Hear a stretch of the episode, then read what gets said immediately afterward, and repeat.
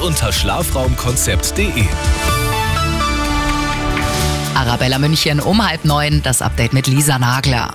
Die Streikwelle bei uns in München rollt weiter. Heute streikt die Frühschicht des Sicherheitspersonals am Münchner Flughafen noch bis 10 Uhr. Es dauert also bei den Kontrollen deutlich länger. Morgen und am Sonntag streiken dann die Münchner Stadtwerke. Bäder und Saunen sind dicht. Bei der Post wurden unbefristete Streiks angekündigt. Möglicherweise einigen sich Gewerkschaft Verdi und Arbeitgeber aber noch im Tarifstreit. Ab heute sind nochmal Gespräche geplant.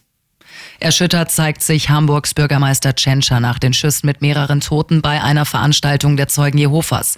Die Polizei stuft sie mittlerweile als Amoktat ein. Auch der Täter selbst soll offenbar unter den Toten sein.